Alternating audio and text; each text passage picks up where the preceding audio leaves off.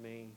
Deus seja louvado. Abra a palavra do Senhor nessa noite comigo, no livro do profeta Sofonias.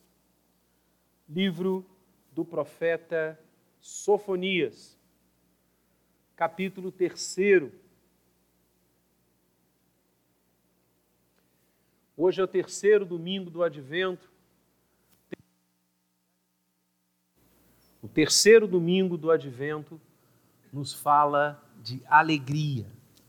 Alegria porque o Senhor está chegando.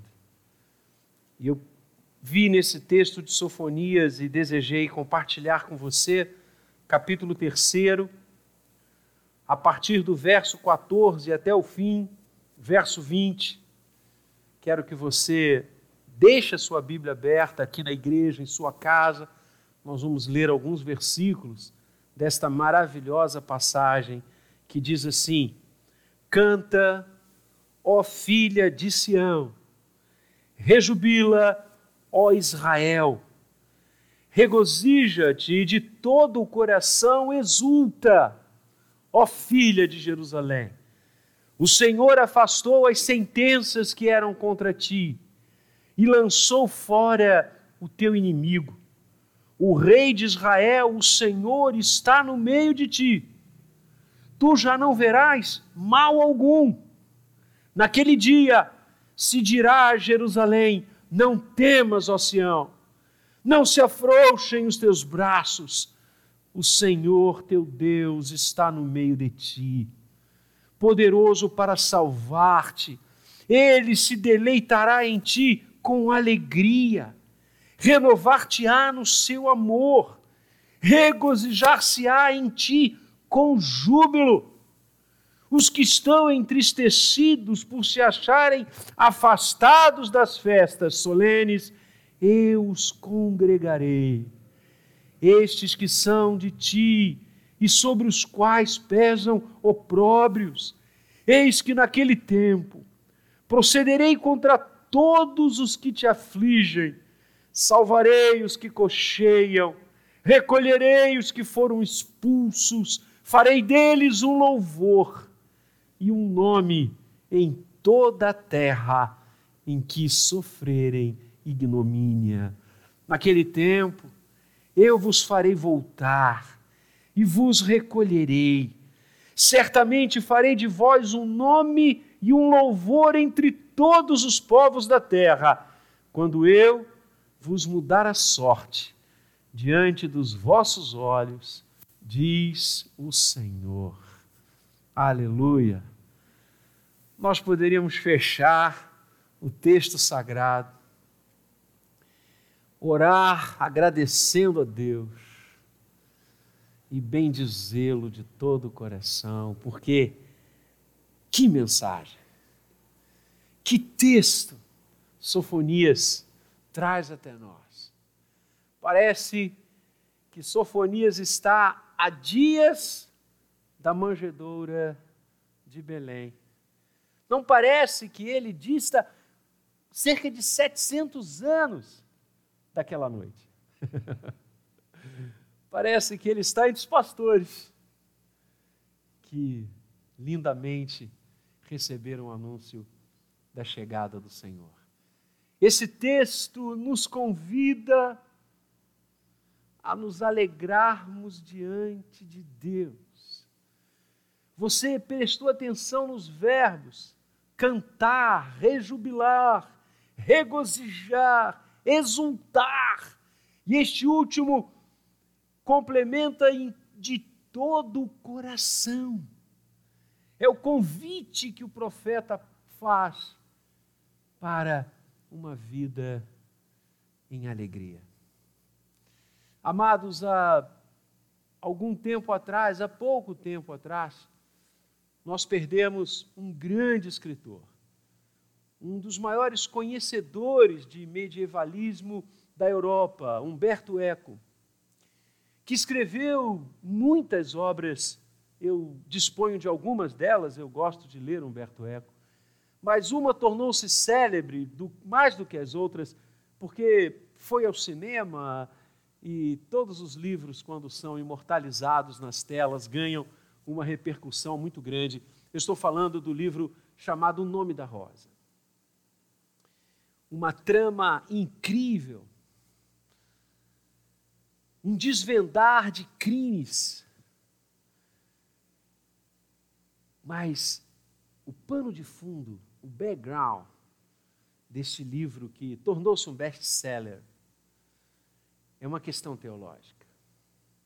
Humberto Eco situa o cenário em uma, um mosteiro medieval que preparava-se para receber um debate teológico, um sínodo teológico.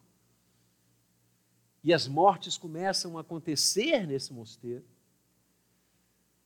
E se descobre ao final, fruto, todas elas, de uma concepção teológica. Um determinado monge que ali vivia famoso, conhecido. Ele defendia a ferro e fogo que aqueles que conhecem a Deus não poderiam se alegrar, que aqueles que temem ao Senhor não poderiam rir, que a alegria, o júbilo eram absolutamente pecaminosos. E aquele mosteiro era conhecidíssimo pela sua biblioteca.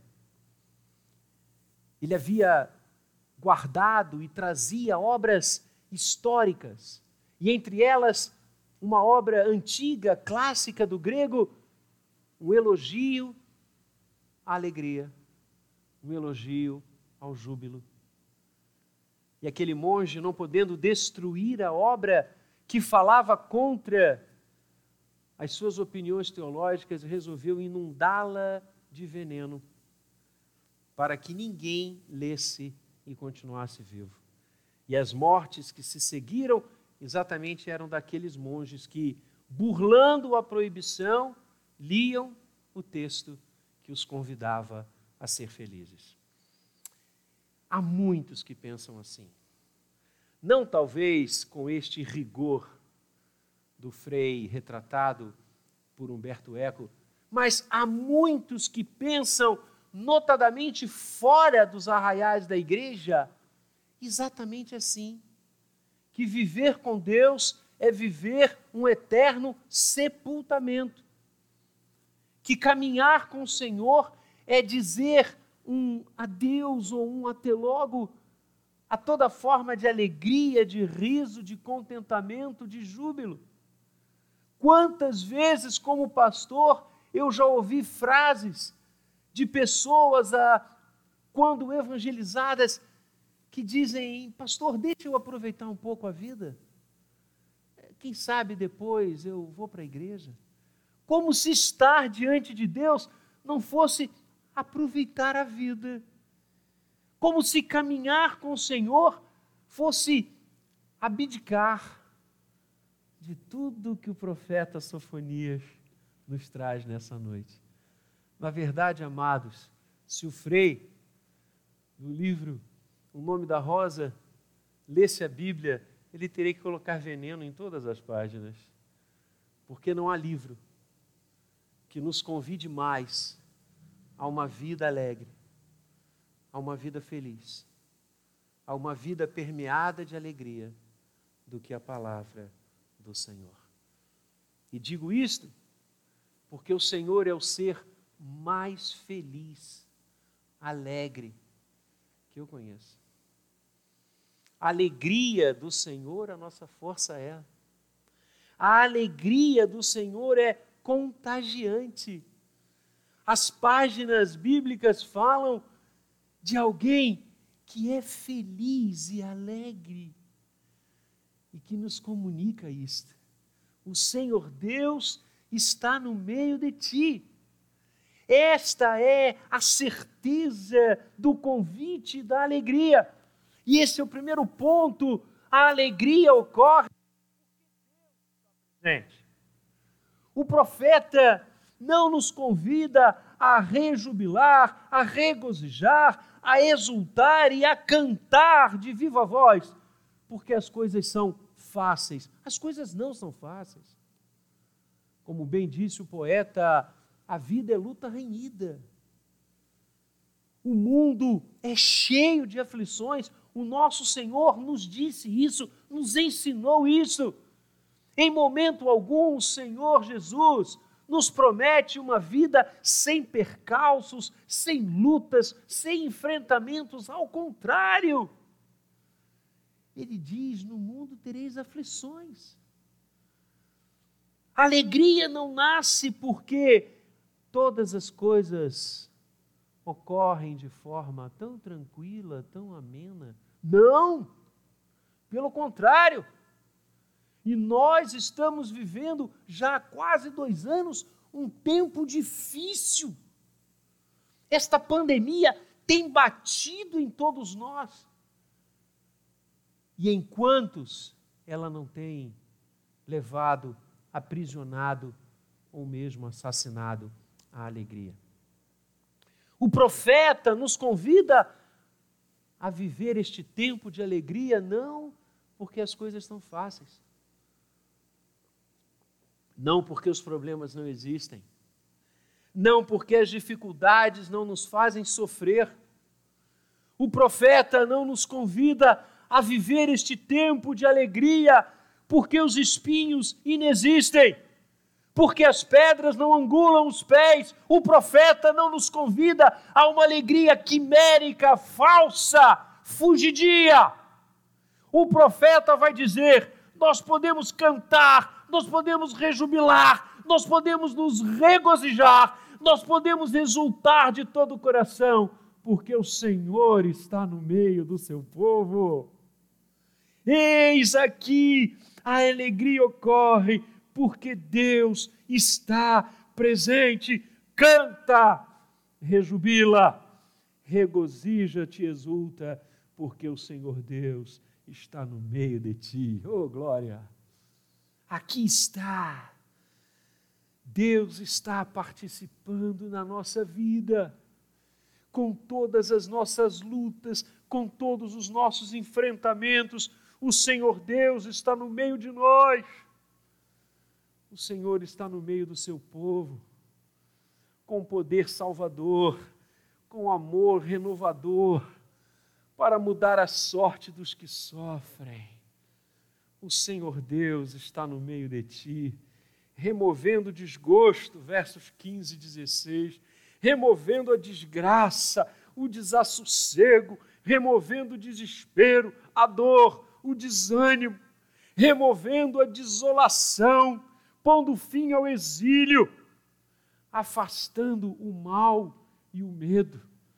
O Senhor Deus está no meio de ti reunindo os dispersos, versos 18 e 19, aqueles que não eram considerados, os desprezados, os distanciados e deixados para lá, o Senhor Deus os faz retornar, os recolhe, os ajunta, congrega-os de novo, recoloca-os em contato, em companhia, em comunhão uns com os outros. O Senhor Deus está no meio de ti restituindo a dignidade, versos 19b e 20, restabelecendo a liberdade do seu povo. Deus está agindo. Esse é o motivo da nossa alegria. Não temas, ó Sião, o Senhor Deus está junto. E Ele é poderoso para salvar-te. Verso 17: Ele se deleitará em ti com alegria, renovar-te-á no seu amor, regozijar-se-á em ti com júbilo. Os que estão entristecidos por estarem longe das celebrações, das festas, dos cultos, eu tornarei a congregá-los. Que coisa linda! Esse é o motivo da nossa alegria, porque Deus está presente. E quando Ele está, tudo se modifica. Quando Ele está, a vida se torna possível. Deus não apenas presente está, mas Deus viabiliza a vitória. Todos os atos que o profeta fala nesses versos têm Deus como protagonista, Perceberam? Nada é construído por nós, nada é elaborado por nós. Não somos nós que voltamos, é Deus que nos traz de volta. Não somos nós que cerramos o exílio, é o Senhor que nos perdoa. Não somos nós que vibramos de alegria, é Deus que coloca a alegria dele no nosso coração. Todos os atos são protagonizados pelo Senhor. Por isso, é tempo de alegrar-se, porque Deus está presente. Segundo lugar, se alegria tem como fonte a presença do Senhor, e assim o é, e não há alegria que não tenha Deus na sua raiz, não há momento de júbilo que não ocorra porque Deus está e é. O Evangelho é o maior sinal da presença dele com a gente. O profeta tece todas essas ações de Deus, mas reparem, ele fala no futuro. Ele fala de um tempo que virá e tudo isso acontecerá. Ele fala deste tempo que ele já enxerga, que ele já vislumbra, que ele tem certeza absoluta que virá. Um tempo em que Deus se fará tão presente. E repara, verso 19, verso 20, naquele tempo. Verso 20, naquele tempo eu farei, eu realizarei. Que tempo é esse? Que momento é esse? Que a presença de Deus vai irromper como nunca antes vista. Que tempo é esse que chega para transformar o choro em alegria? Que tempo é esse que traz luz que estava em trevas? Que tempo é esse onde nós ganharemos um nome e um louvor? Que lindo! Esse tempo é o que a gente vai celebrar domingo que vem. É o tempo daquela noite. Começa ali. Que de tudo escuro o dia se fez. E lembram o que o anjo disse, traduzindo a fala do exército celestial para os pastores? O anjo diz para os pastores: Vos trago boa nova Evangelion. Você entendeu por que, que a gente chama o Evangelho de Jesus, segundo Mateus, segundo Marcos, segundo Lucas e segundo João? O Evangelho é uma palavra grega que significa boa notícia. E é isso que o anjo fala para aqueles pastores que já começam a não mais realizarem o medo, porque viram a glória do Senhor. E o anjo vem e diz: Eis que eu trago a vocês uma boa notícia, que será para todos os povos. E esta notícia que eu trago, diz o anjo, será de grande alegria. Olha aí o tempo de Sofonias. Olha o momento que ele sinaliza naquele tempo, naquele tempo aconteceu em Belém. Naquele tempo é que Deus se fez entre nós como nunca antes havia tido. O tempo da sua encarnação, o tempo de se fazer homem e habitar entre nós. Eu acho lindo que este terceiro domingo do advento a gente seja convidado a viver a alegria da chegada. Sim, nós podemos celebrar, porque em Cristo Jesus o Senhor veio conosco habitar encarnado. E ele continua habitando em nós pelo Espírito Santo, segundo a sua grande e bendita promessa. O terceiro domingo do tempo do advento é o domingo da alegria, porque cremos que o Emanuel veio. Porque o Deus conosco ou Deus com nós se fez presente. Ah, ele veio. E hoje pela manhã, o reverendo Gabriel falou no primeiro domingo sobre o Emanuel. Ontem, domingo passado, segundo domingo do advento, o reverendo Maurício hoje fala sobre Maria. E o último argumento da sua mensagem é a ponte para a mensagem de hoje à noite, porque ele teceu a alegria. Natal é tempo de alegria. O Senhor se fez presente. E quando Ele vem, amados, Ele nos faz um nome e um louvor. De nós, que não tínhamos nome, agora temos. E sabe que nome é esse? É um nome que está acima de todo nome. Um nome que está sobre nós. No Apocalipse, João diz que aqueles que foram remidos pelo sangue do Cordeiro tinham o nome do Cordeiro sobre si. Olha Sofonias de novo. Quando ele diz que no tempo bendito em que Deus se faria presente e lançaria sobre nós a alegria, ele faria de nós um nome e um louvor eterno. O Natal é isso. Deus escreveu o seu nome sobre nós, aleluia! O nosso nome que estava desterrado,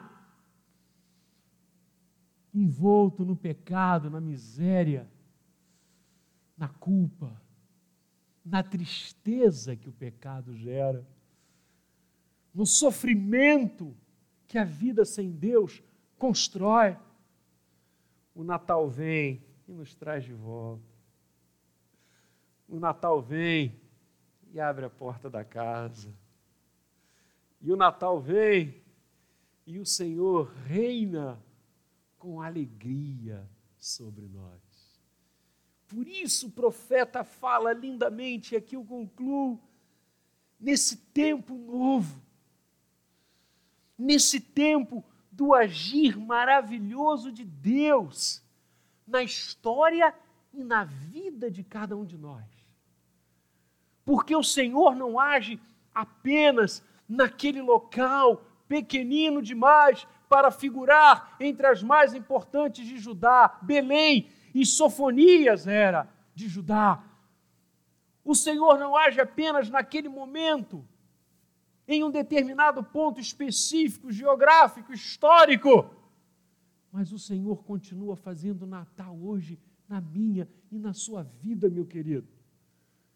E nós precisamos ser manjedoura, nós precisamos ter este Senhor que vem, que irrompe o tempo, que irrompe a eternidade e que se faz presente como nunca antes e Ele lança sobre nós a alegria.